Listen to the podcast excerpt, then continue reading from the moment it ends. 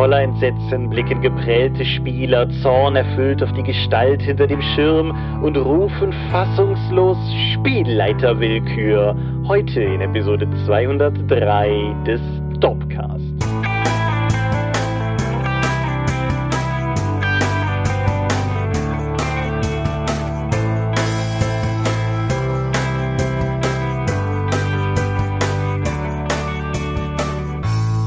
Hi und herzlich willkommen zu Episode 203 des Dorpcast. Aber wir haben uns etwas damit über Dinge zu reden, die mit Rollenspiel zu tun haben. Und wenn ich wir sage, dann meine ich zum einen dich. Michael Skopjumingas, guten Abend. Zum anderen mich, Thomas Michalski. Hi. Und worüber reden wir heute? Spielleiterwillkür. Ja. Äh, mindestens ein, ein Hörer, ein, ein äh, Hörerin wird gerade hochschrecken und sich denken, habe ich das nicht gerade erst vorgeschlagen, worauf ich sagen werde, ja, hasse. Ich weiß gerade nicht mehr wer. Weißt du noch, wer es war? Lichtbringer in den Kommentaren zum letzten Dogcast zur Magus-Episode. Dann, dann, dann war es er, ja genau. Und wir, wir guckten da so drauf und dachten uns, ja, das ist eigentlich ein Thema, ne? Und, und Ja. machen wir das doch heute einfach. Habe ich auch schon in DSA 1 in offiziellen Videos drunter gelitten. Deswegen können wir mal drüber sprechen. Genau, ich war für die Herausgabe mindestens eines Buches mit diesem Titel verantwortlich und habe ein anderes dieses Titels auch gelayoutet. Insofern wird das ja irgendwo hinführen. Bevor wir aber zum neuen Thema kommen, reden wir über das letzte Thema. Das war die Magus-Episode Feedback. Hast du irgendwas, was du noch nachreichen möchtest? Feedback oder irgendein Treppenwitz, der dir auf der Seele brennt? Nur, dass ich bei Kane besser hätte drauf eingehen sollen, dass es an sich keinen Plot gibt, sondern der Plot nur aus Aktion und Reaktion der Charaktere zueinander besteht. Was eigentlich so die, die Krönung des Schreibens ist, wo ich das ja schon insgesamt sehr gelobt hatte. Aber zur Magus-Anteil insgesamt, nee. Nee, ich habe auch Wir haben ja schon quasi einen Treppenwitz mit dem Kochbuch und sowas weitergebracht. Ja, ein Kochbuch, das ich seit der Folge äh, jetzt dann doch endlich mal benutzen wollte, mit dem Ergebnis, dass ich mich an einer Gemüsereibe wüst verletzt habe und hier gerade mit zwei bandagierten Fingern sitze. Aber ja. Ein Blutopfer. ja, es war auch das ein Rezept aus dem Verbena-Kapitel, die Wicca-Heinzel, ihr erinnert euch. Ja. Ist aber alles gut, keine bleibenden Schäden, alles. Das Einzige, was ernsthaft verletzt wurde, außer meinen Fingerkuppen, ist mein Stolz und mein Hausarzt hat die Fingerkuppen mit einem Verband und mich mit Sport behandelt.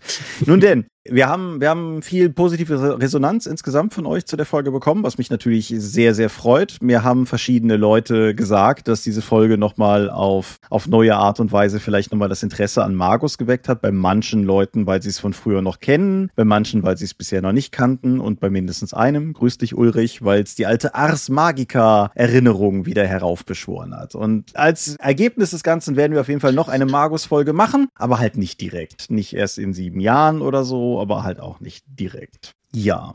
Und dann haben wir sogar noch sowas wie ein Thema vor dem Thema, denn der, einige dieser Magus-Zuspruchsgespräche, die ich hatte, hatte ich live am gerade zurückliegenden Wochenende auf dem Kaiser-Raul-Konvent. Der Kaiser-Raul-Konvent ist eine DSA-Convention von Ulysses Spiele. Das ist so eine Art Luxus-Convention, wo ein ganzes Hotel dann über ein Wochenende gemietet wird. Dann laufen da überall DSA-Fans rum und können Spielrunden haben zum besonderen Thema, übergeordneten Thema. Sie gehen in Workshops, reden insgesamt halt über Kram, der für das schwarze Auge passiert ist. Und du warst da. Genau, ich, ich war da, nachdem ich ein Jahr nicht da sein konnte wegen einem Todesfall in der Familie und ein Jahr nicht da sein konnte, weil erkältet und das war so in dieser, in diesem Moment genau vor Covid, wo Leute schon gesagt haben, dann bleib doch bitte zu Hause, hat mich diesmal selbst mein Küchenunfall nicht davon abgehalten, endlich mal da gewesen zu sein und es ist schon eine ziemlich coole Veranstaltung. Also ich bin ja, ich bin ja bei weitem nicht so ein, so ein hardcoreiger Hardcore-DSAler wie viele Leute, die da jetzt als, als Gäste gewesen sind, aber trotzdem ist, es macht ja auch einfach Spaß, sich mit Rollenspielern zu umgeben. Ich habe insgesamt drei Programmpunkte bestritten, namentlich einen Tanzworkshop. Gut, das hat jetzt wiederum mit DSA auch weniger zu tun gehabt, und sondern mehr mit dem Tanzkram, den ich halt eh mache, aber einen Tanzworkshop am Samstagabend. Und dann am Sonntag noch zwei,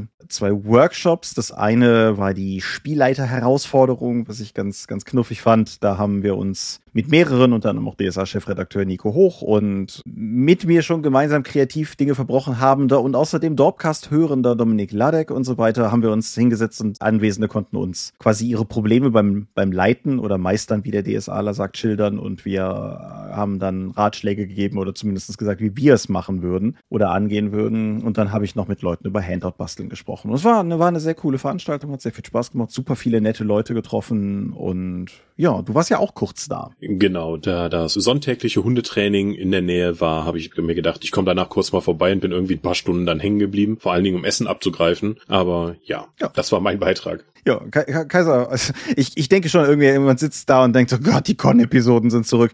Nee, aber ich denke, das, das ist, damit ist eigentlich alles Wichtige gesagt. Aber Kaiser Rock Convent ist auf jeden Fall eine coole Veranstaltung, ist aufgrund der Tatsache, dass halt äh, gutes Hotel und so ein bisschen pricey. Aber ich glaube, das ist auch, wenn man, wenn man für DSA brennt. Brennt, das ist ein gutes Wort. Wenn man für DSA brennt, dann ist das auf jeden Fall eine sehr coole und lohnende Veranstaltung. Hat sehr viel Spaß gemacht und ja, mindestens das Tanzding werden wir nächstes Mal wohl auch wiederholen müssen, weil da wurde mir auch zugetragen, dass wir das auf jeden Fall jetzt häufiger machen müssen, weil die Leute Spaß hatten. Einmal Kompetenz gezeigt, sofort wieder verhaftet. Ja, Niederlage durch demonstrierte Kompetenz.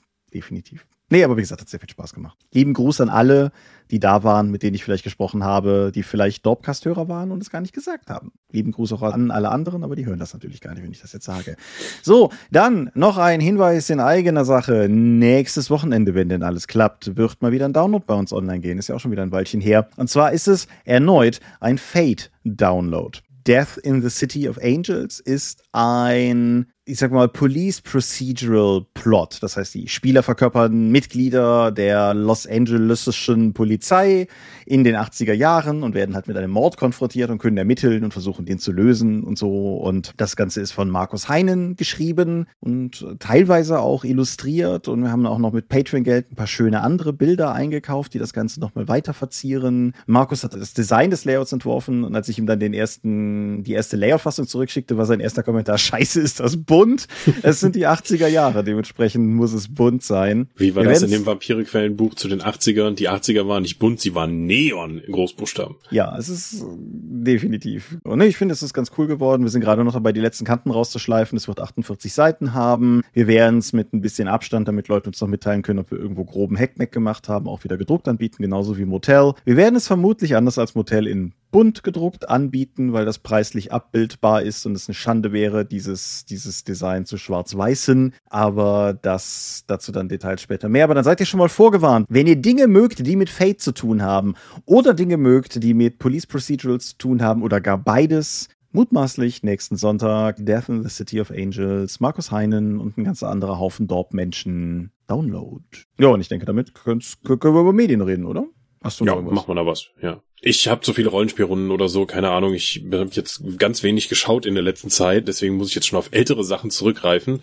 Ich habe vor einigen Monaten schon den Film Mystica gesehen auf Amazon Prime, was ja immer wieder ein Qualitätsmerkmal ist, wenn man da in der Resterampe irgendwie noch Filme rausgreifen kann. Erstens Kaching. Kaching. Zweitens ist es nicht Mythica? Mythica, was habe ich gesagt? Mystica. Ja, Mythi Mystica. Habe ich hab ich's im Vorgespräch falsch gesagt und direkt dein Gehirn verdorben, hervorragend. Ja, Mystica. So. Das erste, was dann auffällt, Kevin Sorbo ist im Trailer. Mhm. Der Herkules, der sich ja inzwischen zu einem echt komischen Typen entwickelt hat. Aber mhm. der ist sehr dominant im Trailer zu sehen, kommt im Film dann aber auch genau in dieser einen Szene vor. Muss man halt schon mal ein bisschen mit Star Power glänzen, weil den Rest kennt man eher nicht so. Der Hauptcharakter des Films ist die auszubildende Schrägstrich Sklavin des Kräutermeisters aus dem Fantasy-Dorf. Und Kevin Sorbo gibt ihr halt Tipps, nachdem sie aus Versehen ihren Chef mit Seelenfressermagie irgendwie getötet hat. Was halt schon mal passiert. Also so komplett mit sie entwickelt plötzlich magische Kräfte, bekommt schwarze Augen, dunkler Nebel taucht auf und der andere wird dann halt auf schreckliche Weise getötet. Ja, und dann denkt sie sich, ja, ist besser, wenn ich hier irgendwie verschwinde. Auf dem Weg raus aus diesem Fantasy-Dorf sammelt sie dann einen Krieger und einen Dieb ein und dann gehen sie zu einer Rollenspieltaverne mit einer sehr, mit einem sehr unklaren Wirtschaftssystem, in dem ein Zwerg Quests auf einem Brett ausschreibt und diese dann auszahlt, wenn die abgelöst werden.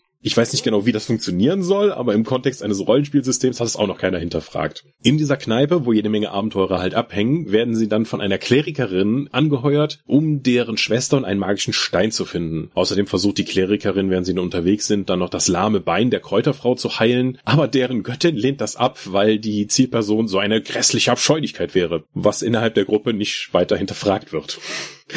Dann laufen die, wie es halt so üblich ist, viel umher und treffen dann noch so einen Offiziersschurken, den wir aus dem Vorspann des Films kennen, in dem der Tempel und die Klerikerin überfallen wurde. Der Offizier kommt danach später aber auch nicht mehr vor. Am Ende treffen sie dann auf den Oger, der am Anfang auch die Schwester geklaut hat, der übrigens nicht aussieht wie ein Oger, wie sich DSAler das vorstellen, sondern eher so wie ein Anabolika-Troll mit 0% Körperfett. Beim Versuch dann Gefangene des Ogers zu befreien, zieht die Magierin Schrägstrich Kräuterfrau dann dem Dieb Lebensenergie wieder so mit dunklen Augen und komischen Stimmen dann ab, um dann eben Spruch zu wirken. Und die sagen so, hey, mach das besser nicht nochmal. Und dann reden sie nicht mehr drüber, dass da gerade versucht wurde, die Seele zu fressen oder so. Dann fällt ihnen auf, dass der Ogre eigentlich zu stark ist, um gegen ihn zu kämpfen, gehen in die nächste Höhle, aber die ist voller Riesenspinnen, die sind auch zu stark für sie, also gehen sie zurück zum Ogre. Aber sie haben inzwischen auch eine Spinne erschossen und dann haben sie Gift und damit kommen sie halt weiter. Ich kann mich nicht einmal mehr dran erinnern, ob am Ende dieser Stein, um den es eigentlich ging, gefunden wurde oder ob sie nur die Schwester befreit haben. Mhm. Um dem Film Rechnung zu tragen, müsste man eigentlich jede einzelne Szene erzählen und nachhalten, ob das, was darin passiert, nochmal aufgegriffen wird. Mhm. Weil vieles davon passiert einfach. Und das wird zumindest in diesem Film auch nicht mehr aufgegriffen. Und das ist auch nicht mal ein Problem von Szene zu Szene, sondern bisweilen von Schnitt zu Schnitt, dass dann zum Beispiel Schnee liegt. Oder eben nicht. Oder der Krieger, den sie aufsammelt, der wird in den meisten Szenen nach der Einführung nur noch verprügelt und muss dann gerettet werden, ohne selbst etwas zu tun. Ich fand das hilarious, aber ich weiß nicht, ob das so wirklich den Charakter darstellt. Auf den Film bin ich insgesamt nur gekommen, weil in der Beschreibung des Films bei Amazon Prime ein Film in der Tradition von Das schwarze Auge stand. Oh Gott. das heißt, die Referenz in dem Film war nicht einmal D&D, wie es meistens ist, sondern der deutsche Text verweist tatsächlich konkret auf das schwarze Auge. Ich bin mir sicher, dass niemand bei Ulysses außer mir davon weiß. Oder das irgendwie freigegeben ist. Ja, aber insgesamt ist das schon hart ein Film für Rollenspieler, weil alles, was passiert, völlig lächerlich und absurd ist, aber im Kontext einer Rollenspielrunde aber Sinn und Spaß machen kann. Und rund um diesen Film gibt es noch einen Drachentöter-Film, der vorher spielt und auf dem in diesem Teil dann auch referenziert wird. Also der spielt dann in der gleichen Welt. Und es gibt noch einen zweiten und dritten Teil von Mystica. Das also ist eine komplette Trilogie gewesen, wo dann auch diese Sache wohl mit der Abscheulichkeit und warum hat die eigentlich diese komischen Kräfte dann erklärt wird. Worauf im ersten Film aber gar nicht mehr eingegangen wird möchte ich den Rollenspielern empfehlen. Unbedingt. Okay. Also gerade den mit anderen Freunden zu schauen, macht bestimmt eine Menge Spaß. Es ist offensichtlich so ein Crowdfunding-Film oder halt ein Film mit einem recht gedringenden Budget. Die Spezialeffekte sind sehr klar als künstlich zu erkennen, aber nicht so scheiße, wie es eigentlich sein könnte. Die Firma, die dahinter steht, nennt sich Aerostorm Entertainment und die bezeichnen sich selbst als The World Leading Producers of Fantasy Content. Also nicht mal Fantasy-Filme, sondern Fantasy-Inhalte. Ja, ich, ich finde das eine etwas mutige Aussage. Ja, es ist ein bisschen großer Power-Move. Du hattest mir den Trailer geschickt und es steht in einem Kommentar steht halt irgendwie drunter, dass die, dass der viel besser aussähe, als man das vermuten sollte und dass der, also dass auch mit den Effekten, dass der mindestens aussah wie ein Film, der 20 Millionen gekostet hätte und nicht deutlich weniger.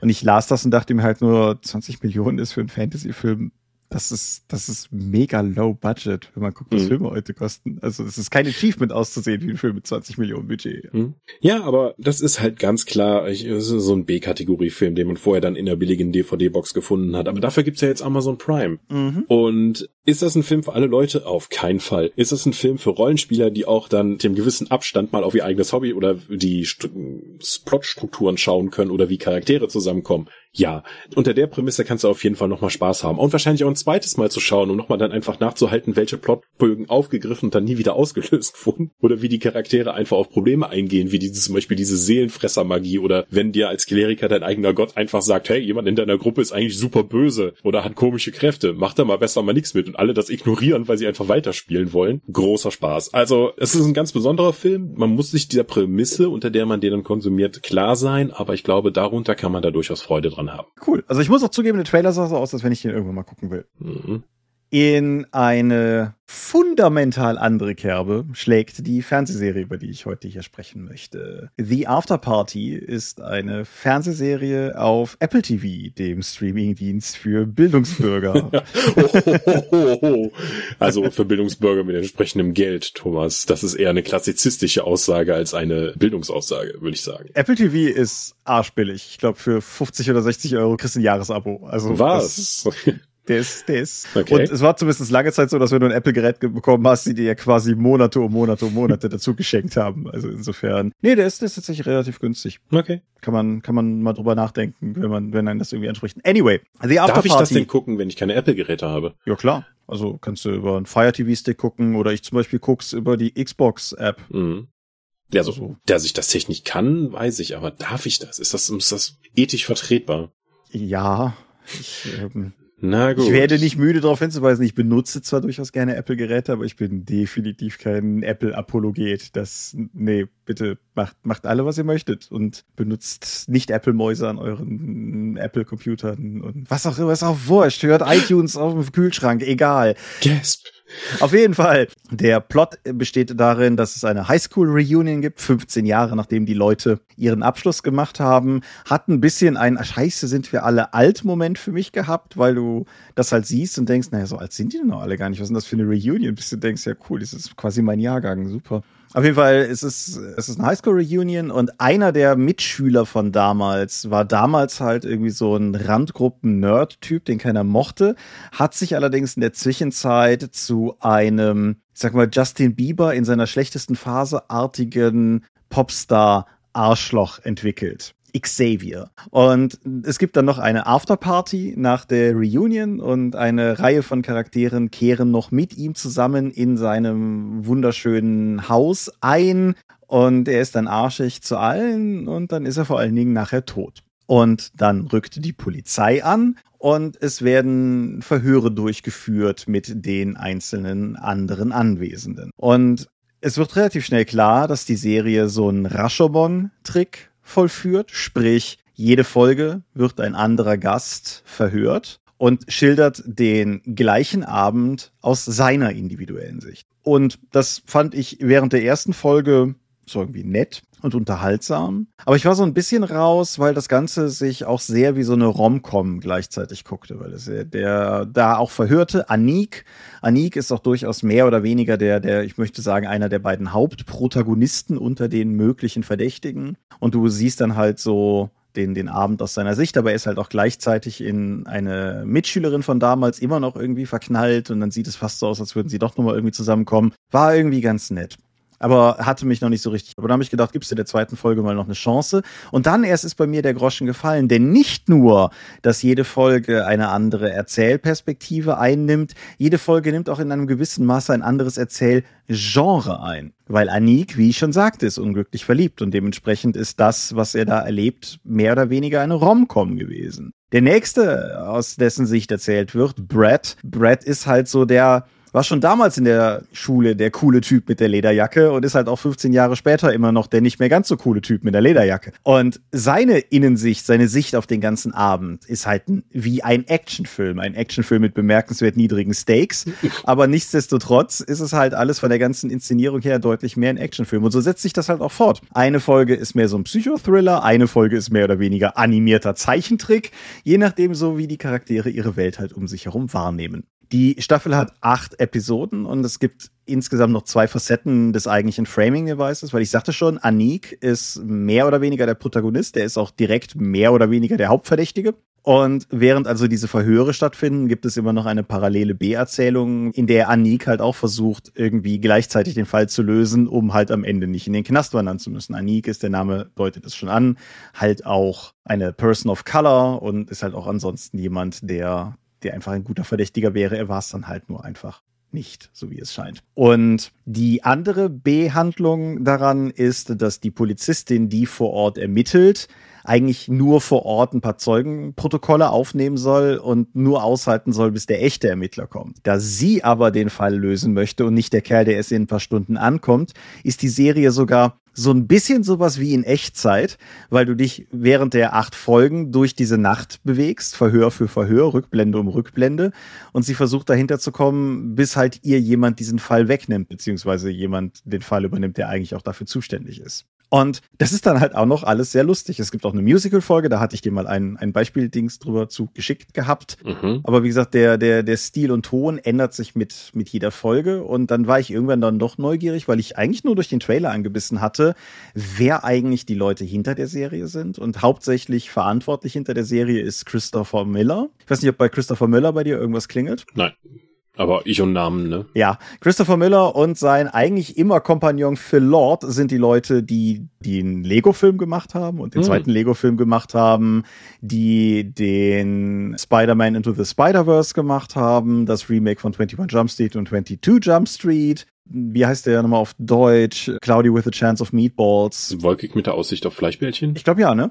Auf jeden Fall, das, das sind durchaus gefeierte Filmemacher und ja, wie gesagt, die, die, das hat für mich ein bisschen das erklärt, weil so die dieselbe Art und Weise wie Into the Spider-Verse zum Beispiel auch mit unterschiedlichen narrativen Mitteln spielt, so macht die Serie das halt auch. Darsteller kannte ich nahezu keine von, sind aber alle sehr gut. Erwähnenswert sei nur Ben Schwartz, der, der drin ist und den besten Freund von Anik spielt und den man, also der, der mir eigentlich am präsentesten ist, weil er einer von den drei Tick, Trick und Track-Sprechern aus der neuen Ducklet-Serie ist, der aber auch schon sehr viel andere Sachen gemacht hat. Und Dave Franco ist der unausstehliche Popstar Xavier, über den man im Laufe der Serie natürlich auch mehr erfährt, was dann auch wieder ein paar Sachen relativiert. Und ja, ich fand es eine super coole Serie sehr interessant und, und spannend erzählt.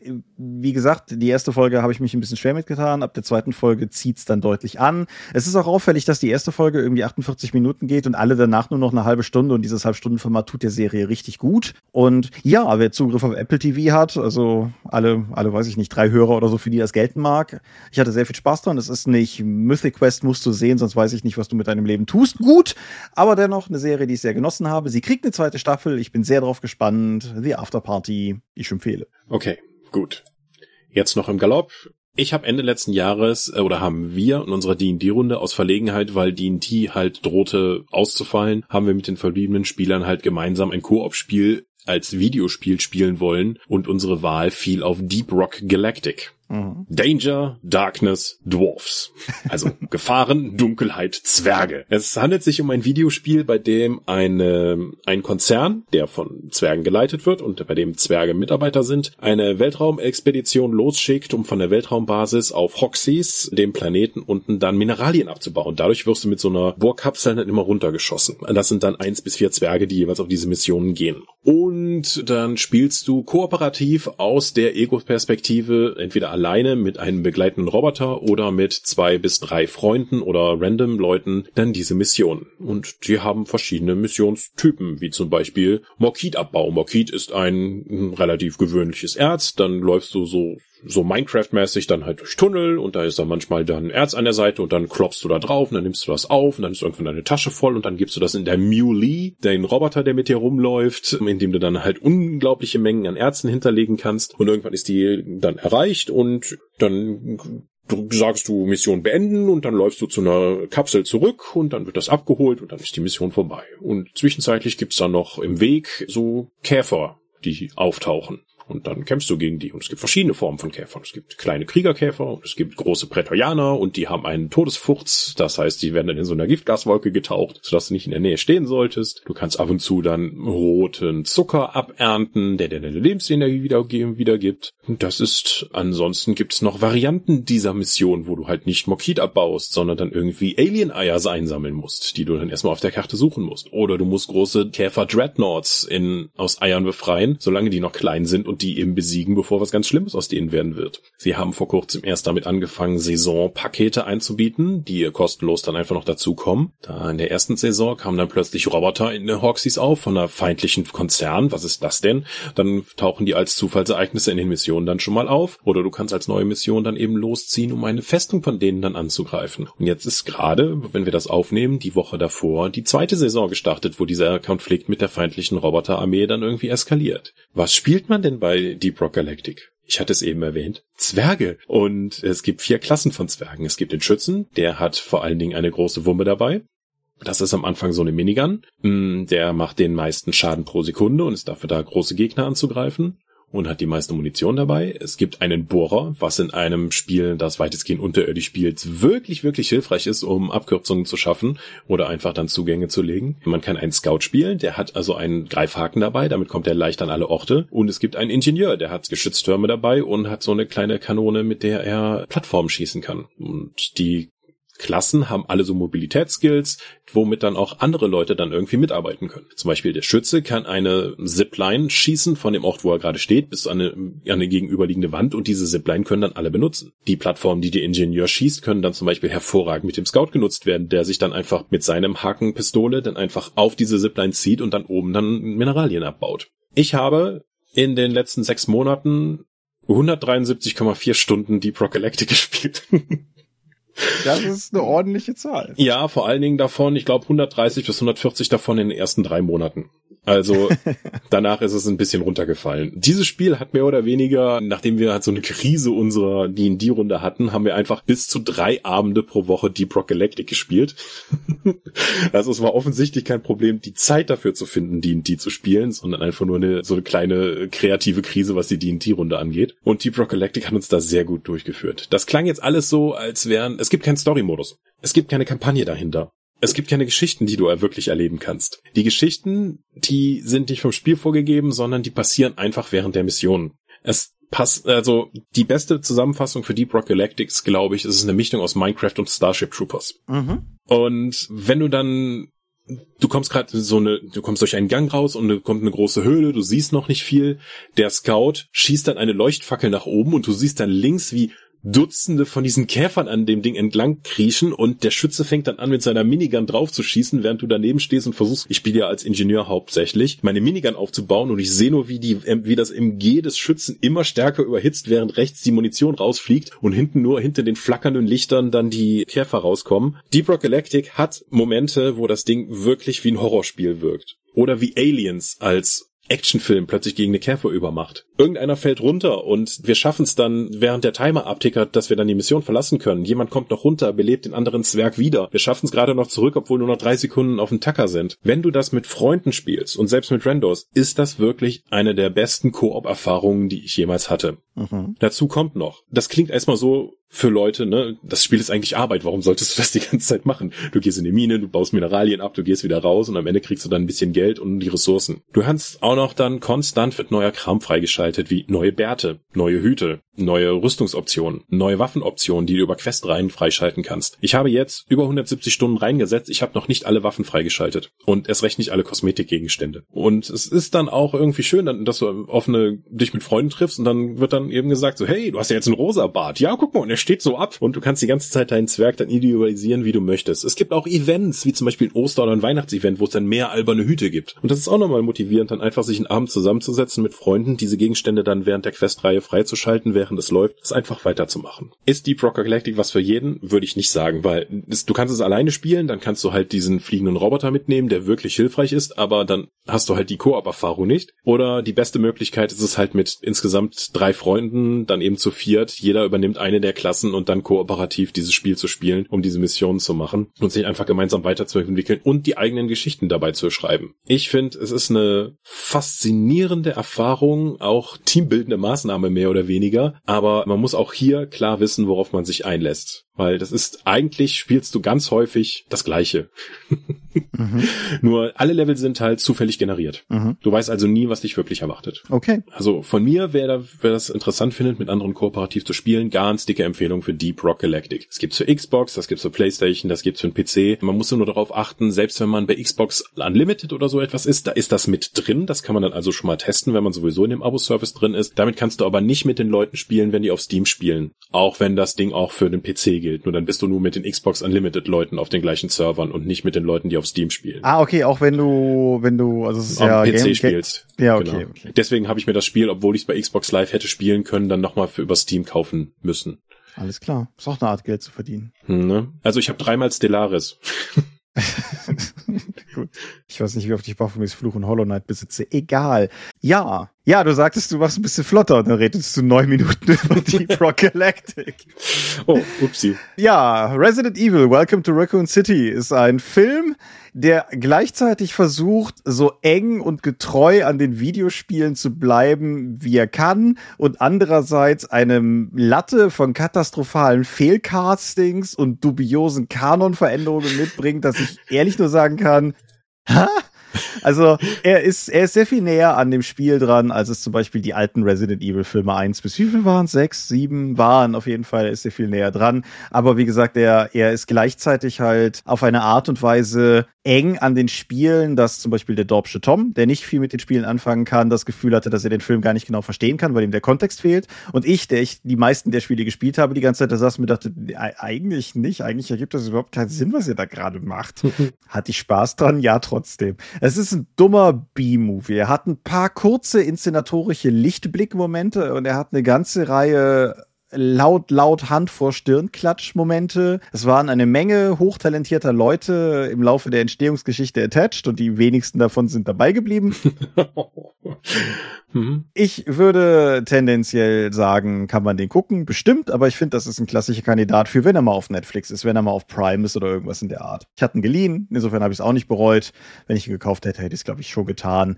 Das war die wahrscheinlich kürzeste Filmbesprechung, die ich je gemacht habe, aber die Folge ist soweit fortgeschritten. Resident Evil, Welcome to Raccoon City. Wie gesagt, ich hatte meinen Spaß, aber boy oh boy, gut ist der nicht. Ausführlichere Sachen gibt's auf dem Discord. Ja, nicht von mir, aber. Bestimmt. Auch. Aber na gut, jetzt fühle ich mich ein bisschen schuldig und wir gehen mal zum Thema. Spielleiterwillkür. Genau. Es gibt ein T-Shirt mit einem DSA-Chibi von mir, wo Spielleiterwillkür draufsteht, weil dem Charakter alle Waffen fehlen. Mhm. Es klingt so, als hättest du eine Vorgeschichte. Es gibt eine Vorgeschichte. ich habe mehrere Vorgeschichten. Bei welcher soll ich anfangen? Aktuell gibt es Merchandise mit meinem Chibi-Charakter drauf, die, der von Spielleiterwillkür handelt. Ich glaube aber, dass seine Vorgeschichten ja deutlich vor den Ulysses-Streaming-Erfahrungen begonnen haben, wenn ich das richtig im Kopf ja, habe. Ja, Insofern würde ich sagen, lass uns doch, lass uns doch einfach am Anfang anfangen. Erzählen Sie mal von Ihren Eltern. Genau. Nein, mit denen habe ich einmal Rollenspiel gespielt, das mache ich auch nicht mehr. In den 90ern begab es sich, dass Michael mit Leuten Shadowrun spielte. Aber das Spiel ist an sich egal. Aber Shadowrun, das ist so einer der Punkte, der mir sehr klar im Gedächtnis geblieben sind. Weil mein Charakter hatte da eben sein MG auf seinem Gyrostabilisator umgeschnallt und wir hatten einen Hinterhalt gelegt. Das Fahrzeug fuhr vorbei, ich sprang raus und wollte beschießen mit dem Beschuss beginnen und der Spielleiter sagte, ja, Mindestwurf ist 14. So, was soll das? Ich glaube eigentlich, der Mindestwurf müsste 5 sein, weil ich habe doch hier die Rückstoßkompensation, das ist die und die Entfernung und sowas. Nein, ist 14. Ich bin der Spielleiter, ich bestimme das, goldene Regel. Und das ist mir halt so klar im Gedächtnis geblieben, weil da einfach bewusst die Mechanik gebrochen wurde, um einen Effekt zu erzielen. Und deswegen verbinde ich zumindest immer Spielleiterwillkür damit, dass es den Spielern etwas wegnehmen muss. Mhm. Sei es nun, weil durch die Mechanik oder das Verständnis der Mechanik etwas ausgelöst wird, was die Spielleitung nicht im Blick hatte oder was, wo dadurch die Erzählung, die vorbereitet war, gebrochen werden würde oder einfach auch, um Spielern einen Erfolg zu nehmen, weil der nicht vorgesehen war. Das definiert für mich weitestgehend Spielleiterwillkür und das ist für mich auch klar negativ besetzt. Mhm. Zwei Dinge stechen für mich aus dieser Einleitung erstmal heraus. Zum einen, ich denke, das ist wichtig zu vorzunehmen direkt, ist eine Abgrenzung zwischen Spielleiter Willkür und dem Gebiet von Spielleiterentscheidungen im Allgemeinen. Mhm. Weil wir bewegen uns ja letztendlich beim Rollenspiel alle in einem gemeinsamen Vorstellungsraum, aber natürlich ist es in vielen Ebenen durchaus wirklich so, dass man verzeihe mir die platte, das platte Idiom, der oder die Spielleiter in die Hosen anhat. Weil in der, in der, sagen wir, in der Macht des Spielleiters, der Spielleiterin ja durchaus liegt, die ganze Welt zu definieren. Hm? Aber halt in Grenzen möglicherweise. Ja. Um ein aktuelles Gegenbeispiel aus meiner aktuellen Shadowrun-Runde zu bringen, mhm. da hatten wir es, dass wir eine Person, die von einer Gang entführt werden sollte, befreien mussten. Und wir sind rein, haben mit einer wahnwitzigen, überzeugenden Aktion es tatsächlich zu dieser Person geschafft, die da in diesem Raum gefesselt saß, mit einem Sack über den Kopf, haben die befreien können, haben die nach einer wilden Schießerei ins Auto gepackt, ziehen in den Sack vom Kopf und merken, huh, das ist ja gar nicht die Person, der sieht die nur ähnlich. Ich glaube, die Gänger haben jemand Falschen entführt. du könntest das jetzt einfach als Spielleitungswillkür sagen, weil einfach etwas passiert ist, was den, was die Leistung der Gruppe irgendwie negiert hat. Allerdings ist das hier ein Plot-Twist, der eingebaut wurde, den keiner von uns hat kommen sehen, der aber durchaus glaubwürdig ist. Und deswegen fand ich das zum Beispiel nicht als Spielleiterwillkür. Ja, das, das ist richtig. Und ich denke, du triffst ja als Spielleiter zwangsläufig, wenn du beispielsweise einen Plot entwirfst, Entscheidungen. Beispielsweise, mhm. dass die Gang den Falschen entführt hat. Und ich denke, egal wie das Abenteuer aufgebaut ist, sofern du nicht irgendwie komplett spielleitungslos spielst, wird es auf jeden Fall darauf hinauslaufen, dass an irgendeinem Punkt irgendeine Setzung getroffen wurde, weil das jetzt halt entschieden wurde. Wenn die Gruppe in ein Gebäude einbrechen will und die Spielleitung sagt halt, ja, in der Nacht regnet es und daraus resultiert zum Beispiel, dass die Kletterproben schwer sind, dann sehe ich darin keine Spielleitungswillkür, weil ja, es, wie gesagt, das ist einfach eine Entscheidung, die musst du halt treffen, weil ansonsten leitet halt einfach niemand. Mhm. Wenn aber die Leute beginnen, klettern zu wollen und erst in dem Moment der Spielleitung auffällt, dass das überhaupt, dass das ein Problem darstellen könnte für hm. das, wie, wie gedacht ist, dass der Plot verlaufen würde und dann quasi spontan der Regen aus dem Hut gezogen wird, dann denke ich, sind wir schon eher im Territorium mhm. angekommen. Wie siehst du das denn? Ich würde sagen, etwa 30 Prozent der Cthulhu-Abenteuer, die ich gelesen habe, beginnen damit, dass irgendwo ein Gewitter losbricht und dadurch die Straßen unbefahrbar werden und die Charaktere jetzt eben die Nacht in diesem Haus verbringen müssen. Ist spannend. Die meisten, die ich gelesen habe, beginnen damit, dass die Charaktere ein Haus erben. Aber Ist das schon Spielleiterwillkür oder ist das halt ein äh, zentrales Plot-Element? Ich persönlich würde nicht sagen, dass das, dass das Willkür ist. Sehe ich auch nicht, weil das ist halt quasi der, der, der Haken, den die Spielleitung auswirft, um zu sagen, hier gibt es übrigens Unterhaltung für diesen Abend. Wenn die Spieler jetzt sagen, haha, hey, das ist doch Cthulhu, ich laufe einfach vor dem Monster weg, indem ich gar nicht erst in das Haus gehe, dann hast du zwar die Gefahr umgangen, aber dich auch um den eigentlich spaßigen Teil des Abends gebracht. Ja, das und ich finde halt, also, das, das ist genau der Punkt, den ich meinte mit ein, eine spielleitende Person muss muss auch am Ende des Tages einfach Entscheidungen treffen. Also angenommen, der Herr der Ringe und vorher der Hobbit wäre eine Rollenspielkampagne gewesen. Der Punkt, an dem, egal welcher das ist, aber der Punkt, an dem der Spielleiter entscheidet, dass der Ring, den dieser komische Knilch unten in der Höhle hatte, der eine Ring ist. Das, das ist ja keine, das ist ja keine Spielleiterwürke in dem Sinne. Das ist halt einfach ein, ein Plothook, der, der ausgeworfen wird. Und ja, mit dem Auto liegen bleiben ist keine Willkür. Vom Schneesturm in einem Hotel eingeschlossen werden, damit dann da irgendwie der Horrorplot steigen kann, ist in meinen Augen keine Spielleiterwillkür. Ich denke, du hast da schon einen wichtigen Punkt gebracht, dass es in den Beispielen, wo das Ganze vor allen Dingen als negativer Begriff verwendet wird, zu Ungunsten eines Charakters, aber vielleicht sogar mehr noch zu Ungunsten eines Spielers geht oder mehrerer Spieler. Genau, weil es eben eine Spielerentscheidung oder ein Spielerverständnis der Regeln, wo eben die Regeln genutzt werden, wo eine größere Meisterschaft der Regelmechaniken auf Spielerseite vorliegt, als die Spielleitung die hat und die Spielleitung sich dadurch vor den Kopf gestoßen fühlte und deswegen dann eben autoritär einfach Sachen bestimmt, um die Regeln zu brechen, nur damit man dann eben da nichts kaputt gemacht bekommt. Mhm. Die andere Sache, die ich eben rausgreifen wollte von den zwei, die ich erwähnte, war das mit der goldenen Regel. Mhm. Ich habe hier was vor mir liegen, weil ich mir einfach sicher war, dass wir früher oder später darauf kommen würden. Ja. Vampire die Maskerade, die erste deutsche Ausgabe 1995. Dort heißt es auf Seite 85. Denken Sie daran, dass es bei Vampire letztlich nur eine wirkliche Regel gibt? Es gibt keine Regeln. Sie sollten dieses Spiel zu dem machen, was es für Sie sein soll. Wenn Ihnen die Regeln im Weg sind, dann lassen Sie sie außer Acht oder verändern Sie sie. Letztlich ist die wahre Komplexität und Schönheit der realen Welt in Regeln nicht zu fassen, dafür sind Erzählen und Fantasie erforderlich. Diese Regeln sind in der Tat gar nicht so sehr Regeln als vielmehr Richtlinien und es steht Ihnen frei, sie Ihren Wünschen gemäß zu gebrauchen, zu missbrauchen, außer Acht zu lassen und zu verändern. Grauenhaft. Weil die Regeln sind halt die Physik der Spielwelt, haben wir ja schon oftmals drüber gesprochen. Und wenn die halt in jedem Element wieder verhandelbar sind, weiß ich halt nicht, in welchem Rahmen der Möglichkeiten ich mich konkret bewege. Wenn ich auch einen Charakter gebaut habe, der eben hohe Attribute in sozialen Fähigkeiten hat und ich nicht darauf würfeln kann, sondern die Spielleitung mich dazu zwingt, irgendwie das auszuspielen und nur darauf bewertet, wie die NSCs dann eben reagieren, dann werden ja die Regeln umgangen, womit ich einen mechanischen Nachteil habe. In solchen Runden lohnt es sich dann meistens nur die Kampffähigkeiten hochzuskillen, weil alles andere ja dann durch gutes Rollenspiel in Anführungszeichen ausgespielt wird. Und wie die Charaktere dann auf mich, oder besser gesagt meinen Charakter reagieren, überliegt ja dann nur der Spielleitung und ich bin damit nur die Entscheidung von der Person ausgeliefert. Was ich mich, was ich mich gefragt habe, als ich vorhin in Vorbereitung auf die Folge genau diese Passage rausgesucht und nochmal gelesen habe, waren allerdings tatsächlich zwei Sachen. Aber die, die wichtige von den beiden ist dass ich mir nicht sicher bin, ob es nicht zum Teil auch der Übersetzung geschuldet ist, wie wir auch gerade diese Passage gelesen haben. Mhm. Weil das englische you nicht zwischen Singular und Plural unterscheidet. Und wenn du diese Passage mit dieser direkten, ich meine, zu der Zeit, das ist der Zeit der Rollenspielübersetzung geschuldet, halt auch noch das Siezen. Aber generell dadurch, dass es halt so eine, so eine personelle Anrede ist, dadurch klingt es ja wirklich wie eine maximale Aufforderung zur, zur Spielleiterwillkür. Aber wenn es vielmehr, wenn du es als, als Anrede an alle Spieler einer Runde liest, dann kann es natürlich auch im Prinzip nur das Angebot sein, zu Hausregeln, wenn einem was nicht gefällt. Und da hätte ich, da habe ich überhaupt kein Problem mit. Mm, ja, das ist aber, wenn dann eine sehr implizite Interpretation dieses Textes. Weil explizit wird ja dann mehr oder weniger zum Regelbrechen aufgefordert oder zum Regel ignorieren, wenn es halt gerade nicht passt. Was halt zu der Spielleiterwillkür führt, die mich halt genervt hat. Und ich glaube auch nicht, dass es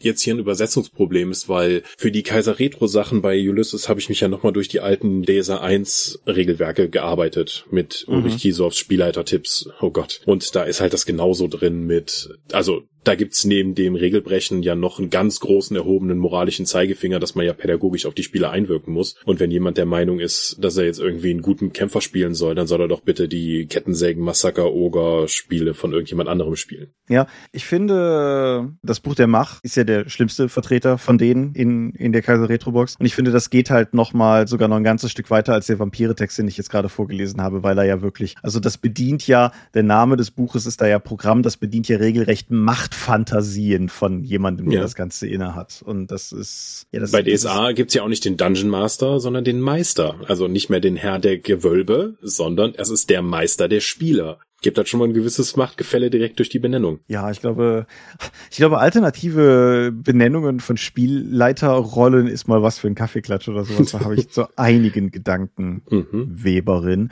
Aber ja, was, was glaube ich auf jeden Fall spürbar ist, ist, dass das aus einer Denkschule kommt, die, glaube ich, in dem ganzen sowohl OSR-Bereich als auch allgemein in älteren Rollenspielbüchern hier, wir, wir nähern uns ja so dem 30-jährigen Jubiläum der der, Welt der Dunkelheit dementsprechend. Also, das ist ja mittlerweile auch ein altes Rollenspiel. Und ich denke, dass das damals mhm. auch nochmal eine ganz andere Denkschule war, welche Rolle der Spielleiter überhaupt einnimmt. Und ich glaube, ich glaube, dass damals Spielleiter Willkür gar nicht so zum, zum negativ behafteten Kampfbegriff, den es ja in gewisser, wenn auch vielleicht augenzwinkender Weise heute durchaus ist, dass es gar nicht dazu gereicht hätte, weil es damals auch einfach gang und gäbe war. Oder denkst, denkst du, das ist anders? Es ist schwierig zu sagen. In den 90ern, wo ich halt mit Rollenspiel angefangen habe, waren wir halt auch Teenager und da Arschlöcher. Deswegen weiß ich nicht, nicht, wie viel davon da reingespielt hat. Aber ich glaube, dass die ganze Spielkultur, die wir damals hatten, zumindest in meinem Umfeld, auch sehr darauf eben die, diese Macht ausleben zu wollen in der Spielleitungsposition eben auch mitgenutzt wurde in dieser Hinsicht. Aber auch auf Conventions. Das, ja, doch. Ich weiß nicht, wie viel davon DSA war. Bei DSA war das halt durch die Keysoft-Texte und die ganzen Abenteuer, die halt auch so geschrieben waren und die völlig unbenutzbaren Regeln eigentlich durchaus gang und gäbe. Da war Spielleiter Willkür ja mehr oder weniger, wenn man es positiv interpretieren möchte, ja nur der Rettungsanker gegenüber der schlecht geschriebenen Spiele, die eben in diesen Regelwerken vorherrschten. Mhm. Was ich interessant daran finde, ist, dass irgendwie, also wir, wir reden ja auch häufig hier über Gruppenverträge im Dorpcast und was, glaube ich, nochmal, auch noch ein paar Gesprächen, die ich jetzt auf dem KK in die Richtung hatte, nochmal Erwähnung verdient, ist, dass wenn wir von Gruppenverträgen reden, wir ja nicht zwangsläufig davon reden, dass jemand irgendwo ein Pergament hinterlegt und darauf dann irgendwie schreibt, dass für dahin für die Gruppe sonst wie noch die folgenden Regeln zu gelten haben, sondern dass es ja viel mehr zu verstehen ist wie ein Gesellschaftsvertrag, also ein, eine möglicherweise auch implizite Einigung zwischen Menschen, wie sie miteinander verfahren wollen. Und Teil des Gesellschaftsvertrages oder Gruppenvertrages, der ja Rollenspielrunden zugrunde liegt, ist ja durchaus eine gewisse, ich sag mal, Übergabe von Macht der restlichen Spieler an den Spielleiter. Dahingehend oder an die Spielleitung dahingehend, dass die, die Welt Kontrolle zu einem gewissen Maße übergeben wird. Und das ist ja ein Akt, der zu einem gewissen Maße auf Vertrauen basiert. Und sei es einfach nur das Vertrauen, dass wem auch immer man diese Macht übertragen hat, es ja hoffentlich in, in dessen Macht sein wird, einen schönen Abend für alle zu bereiten. Okay, ich werde jetzt nicht weit ausholen mit Hobbes Leviathan und die Übergabe von Privilegien an den Souverän zur Stärkung der Gesellschaft. Es ist, das ist natürlich durchaus was, was ich im Hinterkopf habe, aber nein, ich denke, ja. das können wir verkürzen. Ich mag aber das Bild von der Spielleitung dann als dieser monströsen Leviathan-Gestalt. ja, ist richtig. An dem man Freiheiten opfern muss, um in Sicherheit zu leben. Interessanter Gedanke. Ja, ich denke, Vertrauen spielt halt gerade durch dieses Machtgefälle dann eine wichtige Rolle. Wir wissen ja alle, die beste Gesellschaftsform ist der wohlwollende Diktator. Und die Spielleitung ist in den meisten Fällen ja schon so eine Art Also wenn man jetzt nicht irgendwie hart auf Regeln spielt, wie ich das zum Beispiel gerne mache. Aber das ist auch dieses grundlegende Vertrauen, wenn in einer Szene plötzlich dann Nebel auftaucht, dass dann eben nicht Nebel auftaucht, um die Angriffswerte aller Fernkämpfer in der Gruppe jetzt irgendwie zu runter zu machen, sondern dass es auch einen Hintergedanken hat. Vielleicht, weil zum Beispiel die Gegner sich vorbereitet haben und die Froschmenschen, die jetzt angreifen, eben im Nebel sehen können, die aber auch wissen, dass die Humanoiden, die sie angreifen, das nicht können und das eben zu einem taktischen Vorteil ausnutzen, weil es eben auch intelligente, kulturschaffende Wesen sind und die nicht einfach einfach blöd in die Schwerter der Gegner laufen wollen. Ja, absolut. Und halt auch Vertrauen, um unsere eingehenden Beispiele so ein bisschen mit aufzugreifen, Vertrauen dahingehend, dass, dass es nicht nur eine innerweltliche Begründung dafür gibt, sondern dass es idealerweise halt auch etwas ist, was, was gerade nicht aus dem Hut gezogen wird, um die Gruppe irgendwie abzufacken oder irgendwie einzuengen in irgendwas, sondern dass einerseits, weil es vielleicht eine gute Begründung hat, aber viel mehr noch, weil es idealerweise ja dazu dient, für alle den Spaß zu erhöhen. Weil wenn das ein cooler, taktisch durchgeplanter Angriff von einer Einheit von Gegnern ist, die halt auch vermag, einen solchen Angriff durchzuführen, dann schafft das natürlich auch eine spannende Situation am Spieltisch und eine coole Herausforderung für Charaktere und Spieler gleichermaßen. Wenn es halt nur dazu dient, irgendwie die Leute runterzuzergen oder von irgendwas wegzuhalten oder sowas, dann ist halt doof. Meiner persönlichen Meinung nach. Mhm um jetzt nochmal von wegen, was Spaß macht. Meiner Erfahrung nach ist halt Spieler der Willkür weitestgehend dafür da, nicht Spaß für die Person dann eben zu generieren und die dann unter dieser Spielleiter Willkür leidet, sondern für die Person, die eben in dieser Machtposition ist. Mhm. Dann eben für die Spielleitung, dass das eben dieses durchaus Lustige ist. Haha, guck mal hier, diese Mindergeister quälen dich jetzt seit zwei Stunden. und ihr macht nichts anderes. Hallo DSA Feencon Abenteuer. Aber auch die DSA 1 Runden, die wir bei Ulysses in den Let's Plays hatten. Meine Empörung darüber war halt nicht gespielt. Und Markus hat das zwar auch durch den, das hat ja einen gewissen Unterhaltungsfaktor dann noch für Außenstehende, das eben mitzusehen. Wenn dann eben auch Drama so auf menschlicher Ebene entsteht, wenn er anhand dieser alten Spielleitungstipps dann eben meinen DSA 1 Charakter dann immer wieder das Schild wegnimmt. Aber für mich als spielende Person, als Spieler, war das eben halt real frustrierend, weil ich da eigentlich mich hingesetzt habe, um Rollenspiele zu spielen und dann wird einfach dann aus Unterhaltungsgründen oder aus Spielleiterwillkür dann eben dieses Schild, was ich mir eigentlich dann verdient habe oder was ich gefunden habe, dann wieder immer wieder weggenommen. Und das hat halt meinen Spielspaß merklich reduziert, weil es eben frustrierend war, weil ich meine keine eigenen Spielerfahrungen nirgendwo hinarbeiten konnte, sondern das einfach aus purer Bösartigkeit oder Machtgefälle dann eben dann entfernt wurde. Ja, ja, absolut. Und ich finde, das ist halt auch, das, das geht wiederum auch einher mit dem Punkt mit dem, mit dem Leviathan, den ich eben gebracht habe, nämlich, dass in dem Moment, wo du mit jemandem spielst und dir je, dieser jemand beispielsweise den Schild wegnimmt oder auch eben sonst. Also ich persönlich reagiere ja super allergisch auf Abenteuer, die dir alle Ausrüstung wegnehmen.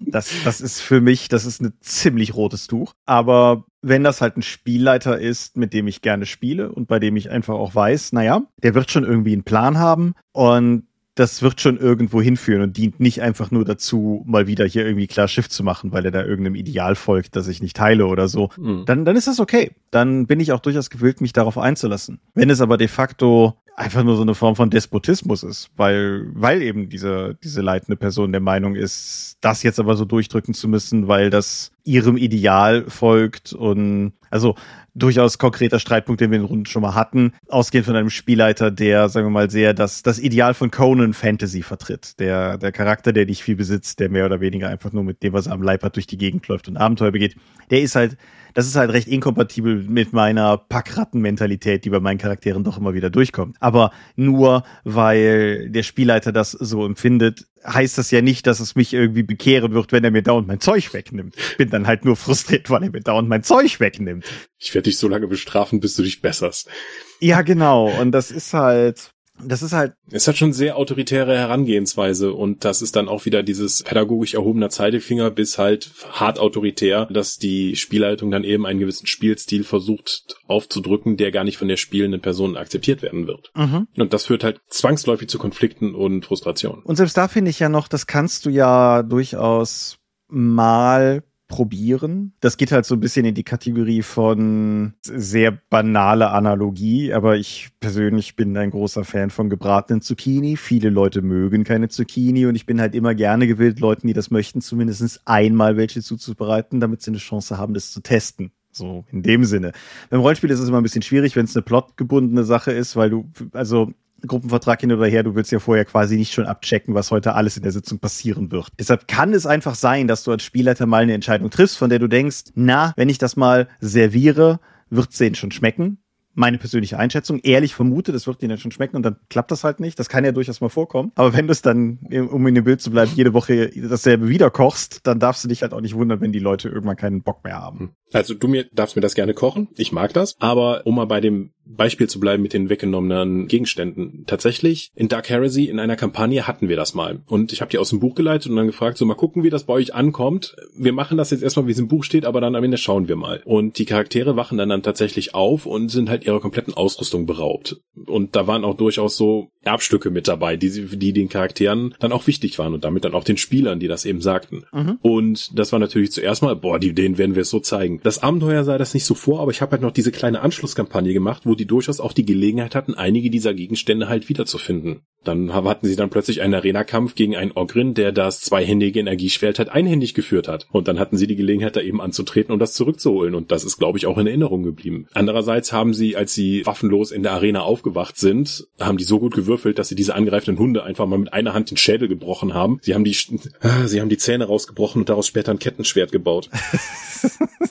Ja, Sie haben also die Chance da genutzt, eine neue Legende zu erschaffen. Aber ich sehe das durchaus auch kritisch. Das war bei wieder 90er, als wir mit DSA sozialisiert wurden, ja noch gang und gäbe, dass am Anfang dann einfach alles, was man vorher in anderen Abenteuern bekommen hatte, erstmal immer abgenommen wird, damit man hier frisch in ein gutes Abenteuer starten kann, wo man nicht so mit magischen Gegenständen zugeworfen wird oder mit Geld. Mhm. Ja, es sind halt so, natürlich, das ist eine Veranlagungssache und wir müssen gucken, dass wir uns nicht zu weit jetzt in, in diesem speziellen Subthema verirren. Aber ja, mhm. mein, mein besagter Charakter mit den verschwundenen Gegenständen hatte halt auch genau, der hatte halt nicht nur irgendwie Nutzgegenstände drin, sondern eben auch Erbstücke oder irgendwelche kleinen Odien, die einfach nur Erinnerungsstücke an frühere Abenteuer waren. Das eine, was ich auswendig noch weiß, war, es gibt bei DSA den Kaiser Menzel, den, den gab's halt so. Und der Charakter hat, also mein Charakter hat auf irgendeinem so ranzigen Schwarzmarkt quasi so eine Art Bootleg-Statue von ihm gekauft, die aber falsch beschriftet als Kaiser Metzel war. Das, das Ding hatte keinerlei Funktion, hat es niemals gehabt, aber es hat mich halt irgendwie immer erfreut, dass das mit in meiner Ausrüstung stand. Und nur weil jetzt jemand dem Ideal folgt, hier möglichst ranke, schlanke, Simplify Your Life ausgestattete Charaktere zu haben, so das macht halt niemanden glücklich. Hm. Und ich behaupte, also auch, auch wahrscheinlich den Spielleiter nicht langfristig, weil die Gruppe dann irgendwann halt mürrig und unzufrieden ist. Ja, dann hat er keine Gruppe mehr. Oder sie, ja. ja. Weil wer würde sich das lange gefallen lassen, außer Leute, die halt niemals bei jemand anderem gespielt haben und glauben, dass Rollenspiel so funktioniert. Ich glaube nämlich auch, dass Rollenspiel entsteht hier am Tisch. Mhm. Du kannst ja so viel schreiben, wie du möchtest. Du kannst Abenteuer vorbereiten, du kannst Spielleitungstipps irgendwie runterbringen. Podcasts aufnehmen. Podcasts aufnehmen ist ein blödes Beispiel, Thomas. Als ob das einen Mehrwert schafft. Die tatsächliche Spielerfahrung entsteht halt am Tisch beziehungsweise in der Online Runde mit anderen Leuten. Mhm. Und alleine die emotionale Prägung, die du daraus mitnimmst, wirst du immer mit diesem Spiel verbinden, selbst wenn es eigentlich eine gute Mechanik hat für das, was du haben möchtest. Und ich glaube, dass gerade durch diese Spielleiterwillkür, die ja, wie wir eben schon gesagt haben, durchaus Teil der Spielkultur damals war, auch viele Leute komplett das Interesse an Rollenspiel verloren haben. Mhm. Dann einfach dann gemerkt haben, so, das ist also Rollenspiel, da werde ich ja nur von irgendeinem so komischen Nerd dann total verarscht, der nur eine Machtfantasie ausleben möchte. Dann lasse ich das lieber und fange an, Videospiele zu spielen oder Tennis oder Golf oder mm, Stockerrennen zu fahren. Weil keine Ahnung, was Leute so machen, wenn sie keine Rollenspiele spielen. Mhm. Und ich glaube, das ist aber besser geworden. Ich denke auch. Ich glaube, auch da zum 12. Mal. Aber Let's Plays haben da sicherlich ihren, ihren Anteil dran gehabt, mhm. weil, also da gibt's mit Sicherheit auch solche und solche, aber ich würde vermuten, beispielsweise Critical Role ist ein, ein Format von dem bisschen, was ich davon gesehen habe, was halt auch einfach zelebriert, wenn Spieler was Cooles machen und wo sich halt auch der Spielleiter ganz klar mit seinen Spielern freut, wenn eine Aktion awesome ist und der mhm. nicht versucht, ihnen Steine in den Weg zu legen, sondern eher befördert, was da passiert, damit es am Ende natürlich auch einfach eine gute Show für die Zuschauer ist, aber eben dadurch natürlich auch vermittelt, dass man ein Rollenspiel macht, damit es für alle eine gute Show ist. Mhm. Ich glaube aber, das hat schon früher angesetzt, mit einfachen Ideen wie Ja, aber mhm. in Spielleitungskapitel dann eben zu haben, anstatt du hast immer recht oder entscheid das zusammen mit den Spielern. Insgesamt das Player Empowerment, also das stärkere Einbinden der Spielenden in die Runde und nicht nur, dass es halt von Top-Down immer so generiert wird, mhm. hat, glaube ich, in den letzten ich glaube in den 2000ern angefangen und aber dann mit den ganzen Indie-Spielen dann nochmal stärker auch den Zug ins Mainstream gefunden. Failing Forward ist, glaube ich, auch noch eins, was man ja, Failing Forward ist toll. Also, dass du halt nicht irgendwie diese Flaschenhälse mit Scheitern hast und dann ist halt das Abenteuer vorbei, sondern wenn du irgendwie gegen die Wand läufst, ist das halt eine Geheimtür gewesen. Dann reibst du dir einmal kurz die Stirn und dann geht's weiter. Ja, und ich finde halt, wenn deine, wenn die ganze Spielphilosophie, die du auch dann irgendwann halt eben doch auch aus den Büchern und so aufnimmst, ganz stark dieses Failing Forward wirklich verkörpert, dann ist so beispielsweise das klassische Mauern als Akt der Spielleiterwillkür mhm. schon unglaublich schwierig, weil es dann ja schon geradezu antithetisch ist zu dem, was die ganze Philosophie sonst an mhm. ausdrückt mhm. in dem Spiel. Es kann auch sein, dass Sachen, die du als Plothook ausgeworfen hast, als Spielleiterwillkür missinterpretiert werden. als, äh, als ich Mutant Chronicles Savage Worlds für euch geleitet habe, gab es mhm. vor dem Eintritt ins Museum, da hattet ihr noch Leute befragt, so wie kommen wir jetzt in das Museum rein und dann habt ihr dann erfahren, dass der Museumsdirektor halt Urlaub hätte. Und Olli hatte sich dann beschwert, das ist ja Spielleiterwillkür, jetzt können wir den gar nicht befragen. Aber meine Idee dahinter war eigentlich, indem ich sage, ja, der sitzt halt zu Hause jetzt rum, wo es keine Sicherheitsanlagen gibt, den könnt ihr da einfach dann catchen und dann euch dadurch Zugang verschaffen. Aber das war zum Beispiel eine Idee, die ich nicht sauber genug formuliert hatte und dann auch nicht aufgelöst hatte, als es eben zu diesem Konflikt außerhalb des eigentlichen Spiels kam. Mhm. Ja, es ist richtig. Hm. Da, da gilt halt auch durchaus wieder mein, mein, glaube ich, gar nicht so oft hier schon ausgesprochen, aber de definitiv existierender Rat, dass du als Spielleiter eigentlich alles immer mit einem breiten Pinsel malen musst, weil ja. Subtilitäten und Spieler, mm, mm, mm nee, was ich in demselben Zusammenhang vielleicht auch noch ganz kurz ins Rennen werfen würde, ob fortgeschrittener Zeit. Wir haben jetzt sehr viel über, sagen wir mal, so eher narrative Spielleiterwillkür gesprochen und nicht so sehr über Regelwillkür, was aber dein initiales Beispiel ja durchaus abgedeckt hat. So mit, ich mache den Mindestwurf jetzt einfach schwieriger. Mhm. Was ich aber da noch abgrenzen wollen würde, weil es meiner Meinung nach auch in den Bereich fällt, der nicht Spielleiterwillkür ist, sind all diese Varianten von, pass mal auf, ich als Spielleiter entscheide jetzt, wir machen das jetzt heute erstmal so aber dann gucken wir es nachher in Ruhe nach und machen es in Zukunft dann richtig. Mhm. Das ist, also sehe ich auch nicht als Spielleitungswillkür an, sondern das ist halt ganz klar so, puh, wir wissen momentan nicht, wie die Mechanik funktioniert, wir als Gruppe, aber ich möchte das jetzt hier, dass das Spiel weitergeht, dass wir keine Geschwindigkeit rausnehmen. Mhm. Deswegen treffe ich jetzt erstmal eine Entscheidung, wir schauen dann später und dann wird das gegebenenfalls revidiert oder ab da wird dann eben so weitergespielt. Deswegen mag ich es ja dann auch, wenn du sozusagen Hilfsspielleiter dann am Tisch sitzen hast, den du einfach sagen kannst, wenn ich als Spielleitung dann irgendwie dann sage, äh, weiß ich nicht. Wir machen jetzt aber erstmal hier weiter. Du willst zeigen auf Leute, schlag das gerade mal nach. Genau, das haben wir ja schon mal thematisiert und genauso in dem Zusammenhang halt auch. Ich mache das ja manchmal auch proaktiv, dass ich dann zum Spielleiter sage, hey, mach doch einfach mal weiter. Ich mhm. finde das bis nächste Runde, also im Kampf meinetwegen auch wirklich bis der wie das nächste Mal dran ist, irgendwie so, ich finde das mal raus. Und dann, dann schlage ich es halt eben schnell nach. Mhm. Und ja, ich, ich finde das auch, ich finde das auch eine gute Sache. Nur das, im Prinzip bist du auch da wieder bei der Vertrauensgeschichte. Und selbst bei der Sache mit dem, selbst bei dem Beispiel mit dem Mindestwurf, in deinem Fall jetzt nicht, aber ich könnte mir vorstellen, dass es so Situationen vielleicht auch gibt, wo es dann auch da vielleicht was im Hintergrund gibt. Vielleicht ist die Armor Class des Gegners bizarr hoch, aber vielleicht weißt du gleichzeitig auch noch nicht, dass der irgendwie im Hintergrund heimlich von einem Magier gebufft wird oder eine magische Rüstung trägt oder irgendwas. Mhm. Also sprich, dass es durchaus eine Erklärung gibt, auch eine, die nicht aus dem Hut gezogen wurde, sondern die einfach intrinsisch vorhanden ist und nur weil du es als Spieler in dem Moment weißt, macht es das ja noch nicht automatisch zur Spielleitungswillkür. Mm, ja, war in dem Fall vermutlich nicht so, aber kann ich verstehen. Ja. Wie stehst du denn dazu, wenn zum Beispiel jemand die Trefferpunkte eines Gegners nach und nach während des Encounters verdreifacht, weil er einfach keinen Bock drauf hat, dass das Monster so schnell fällt, weil er dafür noch andersware Sachen geplant hat? Ich finde das schwierig. Ich muss in beide Richtungen. In beide Richtungen. Ich habe das, ich habe auch schon mehr als einen Kampf als Spieler erlebt, wo ich mir relativ sicher bin, dass der Spielleiter irgendwann man vielleicht unterwegs einfach mal 20 Hitpoints verloren hat, damit das kein TPK wird oder so. Hm. Ich finde das, ich finde das sehr schwierig. Ich versuche das wirklich zu vermeiden, weil das entwertet in einem gewissen Maße durchaus das, was die Spieler machen. Mhm. Ich würde, ich würde mich nicht 100% davon freisprechen. Ich finde, es ist ein bisschen, also ich habe auch schon, ich, ich bin ja teilweise bei meinen Mitspielern geradezu bekannt für meinen unnützen Endgegner. Also die Anzahl von sich selbst in den Tod patzernden Endgegnern oder irgendwie sagen wir mal Kern-Zwischengegnern oder so weiter, die, die alleine sollen mir Verteidigung genug sein, dass ich das nicht regelmäßig mache. Aber ich sag mal, wenn jetzt es das epische Kampagnenfinale ist und alle am Spieltisch spürbar drauf lechzen, dass das jetzt auch wirklich ein geiles Finale wird, dann wäre ich, glaube ich, durchaus gewillt, in die eine oder andere Richtung vielleicht mal ein Auge zuzudrücken. Erneut, aber nicht damit mein Gegner nicht so schnell stirbt, weil ich nicht möchte, dass mein Gegner so schnell stirbt, sondern einfach nur, weil ich glaube, dass die Alternative die Leute nicht zufriedenstellen würde. Mhm. Beispiel aus meiner D&D-Runde. So, Spielleiter sagt, okay, in diesem Raum tritt plötzlich eine Hydra von unten raus. Neun Köpfe kommen raus und die sind gefährlich. Und Bartin in der Gruppe, verlangsamen. Hat nur noch eine Attacke pro Runde statt sieben. So, äh, okay. Feuerball. so, oh, Moment, das ist Feuerschaden. Regenerieren Hydren nicht normalerweise? Ah ja, stimmt, da war was. Ja, jetzt wohl nicht mehr. Und dann war halt nach drei Runden dieser Kampf, der für den halben Abend geplant war, dann einfach fertig. Der Spieler hat einfach nur, ja geil. Ich fand's super. Ja. Habt ihr gut gemacht. Gebt mir gerade mal einen Moment, ich muss mir überlegen, was wir jetzt tun.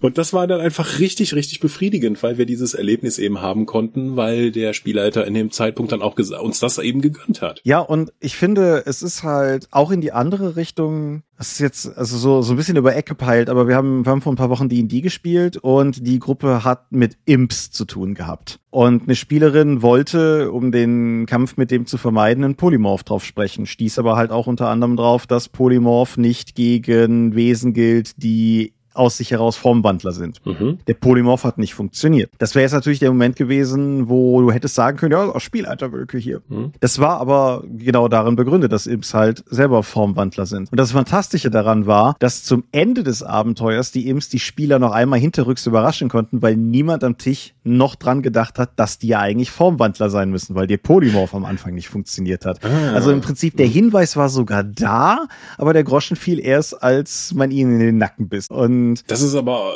das ist, finde ich auch als Spieler dann toll, dieses, ah, das haben ja, wir verkackt. Genau. Mist, da haben wir nicht aufgepasst. Das ist dann, das ist befriedigend. Aber das funktioniert nur, wenn du dich zumindest auf einem Basislevel darauf verlassen kannst, dass die Regeln eingehalten werden. Und das von mir. Mhm. Aber trotzdem, das ist, ich, ich finde, an, de, an dem Punkt wird halt klar, mhm. das, was wir im Dorpcast ja aus verschiedenen Richtungen immer mal beleuchten, sagen wir, das narrative Potenzial von Regeln. Und in so einem Moment merkst du es halt mal. Mhm. Ja, meine Rede seit zehn Jahren oder so. Wahrscheinlich mehr, oder? Ja, so lange podcasten wir halt noch nicht. Ja, ist richtig. Das habe ich auch vorher gesagt, dann hat es aber keiner gehört. Außer ich.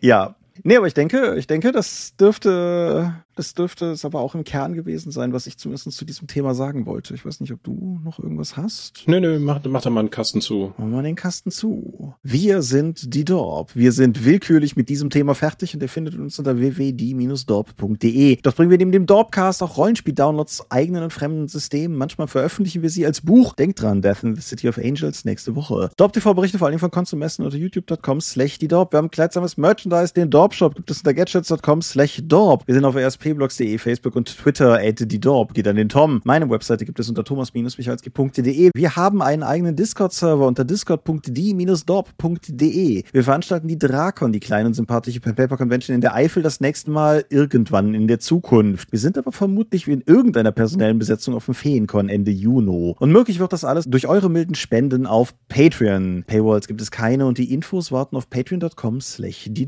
Ja, danke für die Anregung zu dem Thema. Ich denke, das haben wir kurzfristig dann umsetzen können. Ich bin auf euer Feedback gespannt und auf eure Perspektiven, wie ihr Spielleitung oder Spielleiterwillkür versteht. Memo an uns beide. Nächstes Mal einigen wir uns vorher, wie wir den Begriff nennen. Das ist, das werde ich vielleicht im Schnitt ein bisschen reduzieren. Aber ja, nee, ich fand es auch ein interessantes Thema. Es war auch irgendwie interessanterweise ein Thema, über das man, wo man, wo man hätte vermuten können, dass wir da vorher drauf gekommen wären, die alte Geschichte des Dorpcast. Aber das ist. Haben wir vorher geprüft, ob wir das nicht schon mal als Thema hatten? Also wir hatten es zumindest nicht als alleinstehendes Thema, da bin ich mir relativ okay. sicher. Und ansonsten schreibt es uns in die Kommentare. Am besten ist es ja immer, wenn wir das Thema doppelt machen und dann was ganz anderes erzählen als damals. Dann erkennt man unseren Wachstum. ja.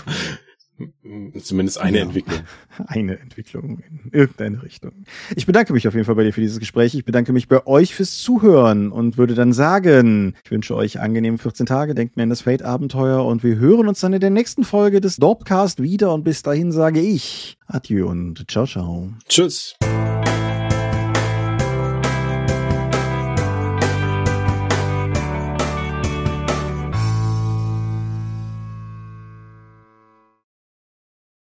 Ja, war. Ja, haben wir eine Episode. Wie, wie man aus ganz wenigen Stichworten eine Folge machen kann. Aber ja. Ich, ja, schieb es einfach auf Deep Rock Galactic, dass das nicht zu lange geworden ist. ja, okay.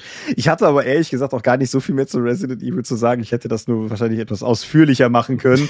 aber das dominierende Gefühl ist wirklich die Unsicherheit, wie man es schafft, einen Film zu machen, der gleichzeitig so werketreu und so maximal nicht werketreu sein kann. Das ist ganz, ganz seltsam. Je ne sais pas. Naja, mal gucken, vielleicht kriegen wir irgendwann mal ein Sequel. Und der Einzige, der bis jetzt von einem Genau. Sequel redet, ist der Regisseur. Das ist nie ein gutes Zeichen. Der hat ja nichts zu sagen. Naja, gut. Dann würde ich sagen, wir heute mal einen kurzen Nachteil. Ist spät. Nur so spät ist es gar nicht, aber wir haben KRK in den Knochen. Insofern würde ich sagen, ich drücke jetzt einfach mal auf Stopp. Alloch. Süd. Auch in diesem Monat möchten wir euch an dieser Stelle wieder für eure großzügigen Spenden auf Patreon danken, denn nur durch eure Unterstützung ist dieses Projekt in der heutigen Form möglich. Unser besonderer Dank gebührt dabei wie stets den Dob Ones, also jenen, die uns pro Monat 5 Euro oder mehr geben. Und im Mai 2022 sind das Aika, Alishara, Vitus Arcanion, Harutwan aka AGS, Lambert Behnke, Big Bear, Gerrit Bonn, Bruder Tjorben, Daniela, Daniel Doppelstein, Dorifer, Joachim Eckert, Exeter, Excalibert, Michaela Fege, Björn Finke, Kai Frerich, Marcel Gehlen, Alexander Hartung, Jörn Heimeshoff, Hungerhummel, die 100 Questengesellschaft, Dominik Koch, Stefan Lengel, Lichtbringer, Lightweaver, Christoph Lühr, Angus MacLeod, Moritz Melem, Miles, Nibi, Arzach Rumpelgnork, Ralf Sandfuchs, Sawyer the Cleaner, Ulrich A. Schmidt, Oliver Schönen, Jens Schönheim, Christian Schrader, Rupert Sedelmeier, Alexander Schendi, Lilith Snow White Pink, Sphärenmeisterspiele, Stefan T., Florian Steury, Sven, Technosmurf, Teichdragon, Tellurien, Marius Vogel, Jeremias W., Talian Vertimol, Xeledon und Marco Zimmermann. Danke, dass ihr uns freiwillig, ohne Paywall und Auflagen so tatkräftig unterstützt, einfach nur, weil ihr es könnt. Danke.